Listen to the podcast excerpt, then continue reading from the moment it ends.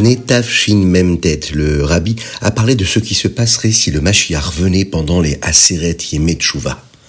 Si le Mashiach vient pendant les Aseret Yemetchouva, nous célébrerons Yom Kippour différemment. Oui, en l'honneur de la Chanukah Beit Amigdash, c'est-à-dire l'inauguration du Beit Amigdash qui durera au moins sept jours. Eh bien, nous célébrerons tous, nous mangerons et boirons avec de grands repas comme un jour de fête, comme un grand Yom Tov. À l'époque du premier Beit Amigdash, c'est exactement ce qui s'est passé. Yom Kippour euh, est tombé pendant ces sept jours-là de célébration lorsque le Beit Amigdash fut terminé. Et le peuple juif ne jeûnait pas. Ils étaient occupés à célébrer la Chanukah l'inauguration du Beth Amikdash, et à préparer la Avoda, le service qui devait être fait dans le Beth Amikdash. C'est ce qui s'est passé avec le premier Beth Amikdash. Alors imaginez quelle grande joie ce sera avec le troisième Beth Amikdash, et nous savons qu'il sera encore beaucoup plus grand, ce troisième Beth Amikdash. Imaginez ce Yom Kippour qu'on pourra vivre, Bezrat Hashem.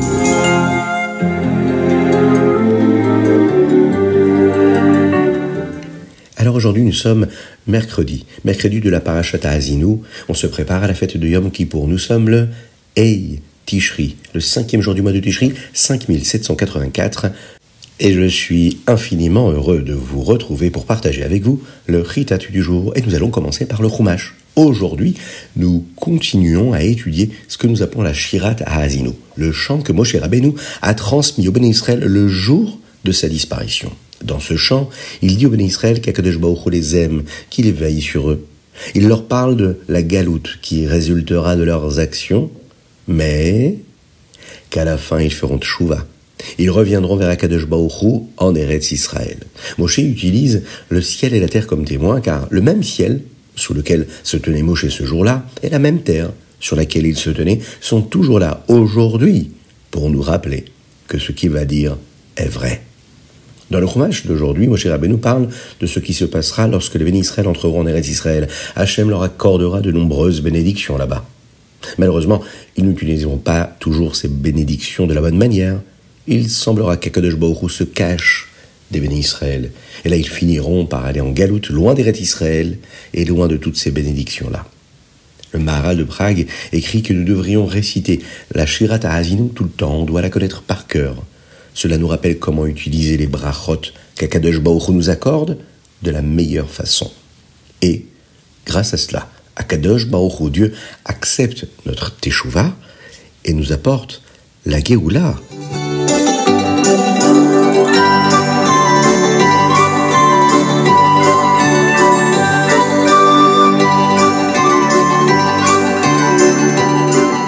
Et si on veut la Géoula, eh qu'est-ce qu'il faut faire? Il faut mettre des petites pièces dans la tzedaka. Parce que une petite pièce dans la tzedaka, et Mashiach arrivera.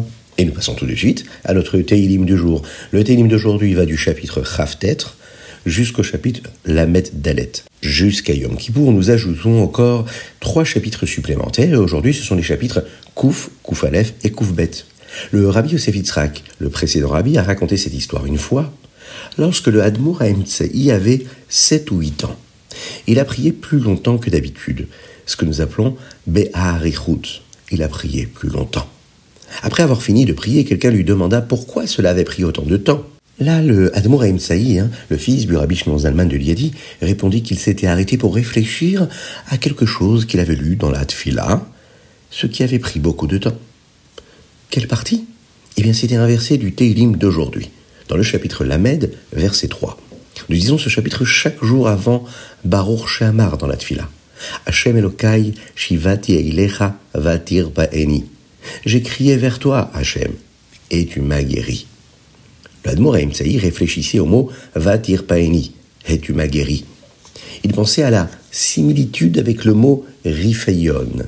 Le mot Rifayon veut dire affaiblir quelque chose. Il pensait que le verset pouvait signifier euh, j'ai crié vers toi Hachem, Vatir Paeni, et tu as affaibli mon Yetzerara. Non pas que tu m'as guéri, mais que tu as affaibli mon Yetzerara. Et il réfléchissait à la manière dont Hachem nous aide tous les jours à vaincre notre Yetzerara. très bientôt, lorsque le Mashiach viendra, Akadosh Baruch va nous ôter complètement ce Yetzirara. Et là, nous aurons remporté la lutte contre ce mauvais penchant. D'ici là, eh bien, Hachem nous aide à le rendre beaucoup plus faible tous les jours, afin que nous agissions comme il le souhaite, comme la Torah nous le demande.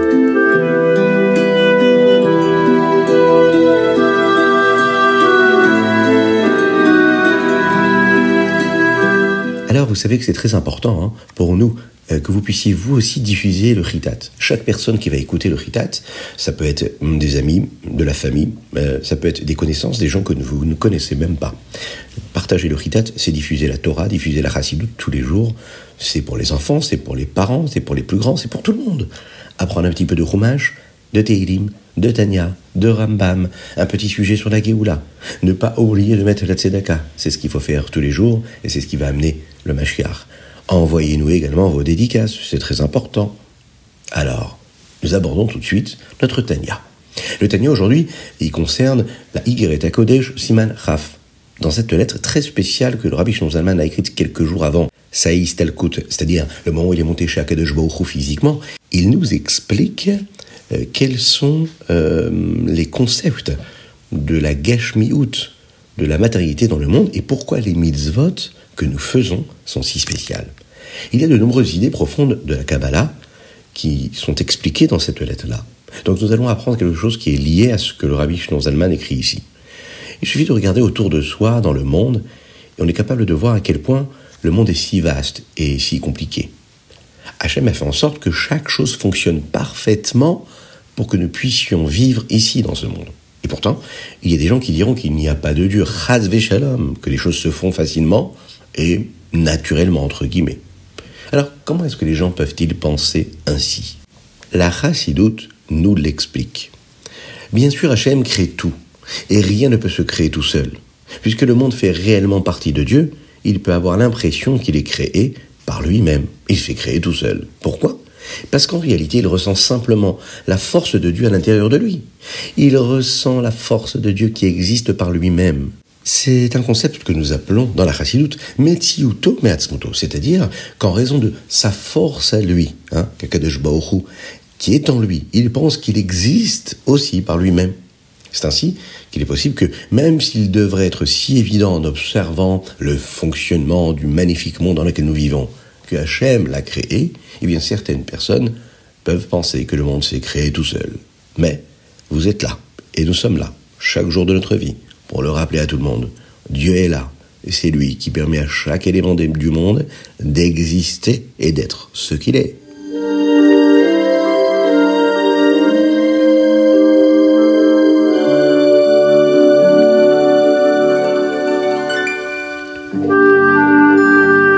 Et nous passons tout de suite au Ayom Yom. Aujourd'hui, nous sommes le Eitishri, le cinquième jour du mois de Tishri.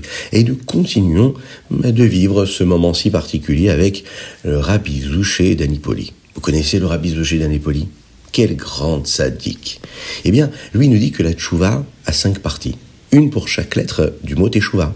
Hier, nous avons appris ce que représente la lettre Tav. Aujourd'hui, nous allons apprendre ce que le Shin nous enseigne. Le Shin est là pour nous enseigner euh, à réaliser hein, que tout est Ashgacha Pratit. Tout est une providence divine. Cela veut dire que c'est une partie d'un grand plan qu'Akadosh Baruch fait. Tout ce qui nous arrive, les bonnes ou les choses un peu moins bonnes qui nous paraissent, hein, moins réussies, un peu plus dans le doute, moins belles, moins comme on voudrait. Eh bien, la Hashgacha Pratit, c'est que tout est réalisé. Et tout est parce que Dieu en a décidé ainsi. Le chine du mot Teshuvah représente Shiviti, Hachem l'Enegdi Tamid j'ai placé Availlé, Shiviti Availlé, euh, le nom d'Hachem hein, devant moi, Tamid, en permanence. Le nom d'Hachem, Availlé, montre que comment Akadesh Baruch a créé le monde et tout ce qu'il contient? La création du monde entier et la vitalité qu'il reçoit d'Hachem, c'est ce que nous appelons Yesh Me'ayin, quelque chose à partir euh, qui vient ex nihilo, ce que nous appelons à partir d'un absolu néant. Voilà. Eh bien, la tchouva de la lettre Shin provient du fait que la personne réfléchit à la manière dont Hachem crée constamment le monde, en permanence, le monde entier, hein, avec tout ce qu'il y a dans ce monde-là. Alors, qu'est-ce que cela signifie? Nous devrions toujours regarder autour de nous, dans le monde, et voir Dieu. Partout, tout le temps, voir Dieu. Ne pensez qu'à ça. Quelqu'un pourrait regarder autour de lui et penser que le monde se gère tout seul, en utilisant la nature. Mais nous savons mieux, surtout, hein, si nous y pensons pendant, par exemple, euh, la tfila. Alors Hachem se cache dans chaque partie du monde, et il fait en sorte que chaque chose soit là, là, à chaque seconde, même en ce moment même, aujourd'hui, le Eitishri 5784. Nous savons que tout est Ashgacha Pratit, tout est voulu par Dieu. Et Hachem fait en sorte que tout se passe exactement comme il le veut. Tout cela fait partie d'un grand plan que nous ne maîtrisons pas, nous, dans notre vie. Et c'est pour cette raison que nous ne comprenons pas toujours tout ce qui se passe dans notre vie. Faire du monde un endroit pour Dieu, c'est ce que nous devons faire, nous. Et c'est ce qui nous permettra de voir très bientôt, avec la Géoula, hein, la belle, la grande, la vraie Géoula, celle qui est totale, voir comment Akadosh Baruch est partout, tout le temps, grâce aux mitzvot que nous sommes en train d'accomplir dans notre quotidien. Et c'est pour ça qu'il ne faut rien lâcher, continuer encore et toujours à faire des mitzvot, Bezrat Hashem.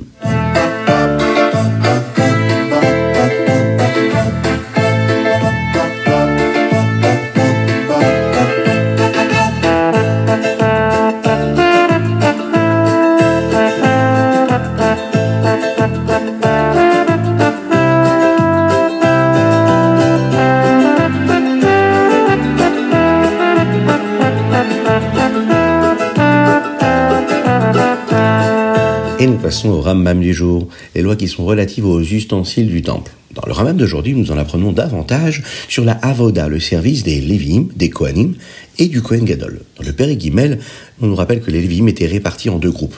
L'un s'occupait de l'ouverture et de la fermeture des portes du Beth ce que nous appelons les Shaharim, et l'autre s'occupait du chant, ce que nous appelons les Meshorerim. Tous les Lévim pouvaient aider à la garde du Beth pendant la nuit. Les Lévim devaient suivre une formation de 5 ans avant de pouvoir travailler dans le Beth Amikdash. À l'époque du Mishkan, ils ne pouvaient travailler que jusqu'à l'âge de 50 ans. Lorsqu'ils effectuaient cet avodala dans le Beth Amikdash, ils pouvaient chanter aussi longtemps que leur voix leur permettait. Et même après, ils pouvaient continuer à travailler en ouvrant et fermant les portes du Beth Amikdash. Dans le Père on nous rappelle que les Kohanim avaient également des fonctions importantes. Nous en apprenons davantage sur leur sélection pour la avoda spéciale des corbanotes. Ils devaient être choisis selon des règles bien précises. Et nous en apprenons aussi également sur la manière dont tous les bénis Israël, tout le peuple juif, devaient leur accorder un kavod, un honneur spécial. C'est d'ailleurs pour cette raison que même aujourd'hui, hein, ils obtiennent la première aliyah quand ils doivent monter à la Torah, et même de nos jours, hein, on doit leur donner ce kavod si particulier. Nous apprenons également comment étaient organisés les mishmarot, c'est-à-dire les différentes gardes du Beth Amikdash. Quel groupe de Kohanim travaillaient, lesquels jours ils devaient travailler, et comment tout le monde pouvait travailler pendant les Yamim Tovim. Nous en apprenons sur le choix aussi du Kohen Gadol, et sur qui le remplacera après son décès. Nous apprenons également qu'il existe huit niveaux de Kohanim pour veiller à ce que tout fonctionne euh, harmonieusement. Les niveaux supérieurs des Kohanim, eux, sont responsables des niveaux inférieurs. Dans le dernier chapitre du jour, c'est-à-dire le chapitre Ei 5, nous accordons un spécial honneur au Kohen Gadol. Il doit se comporter de manière respectueuse pour que eux, les gens, eh bien, le traitent aussi correctement. Pour être respecté, il faut être respectable. Nous apprenons que lorsque le Kohen Gadol commence son travail, eh bien, lui apporter un korban spécial, un sacrifice spécial. Hachem fasse que nous puissions vivre très rapidement ces magnifiques choses, les Kohanim, les Leveim, le Beit HaMikdash et les korbanot, avec tous nos êtres proches, avec la venue de Mashiach Tzidkenu.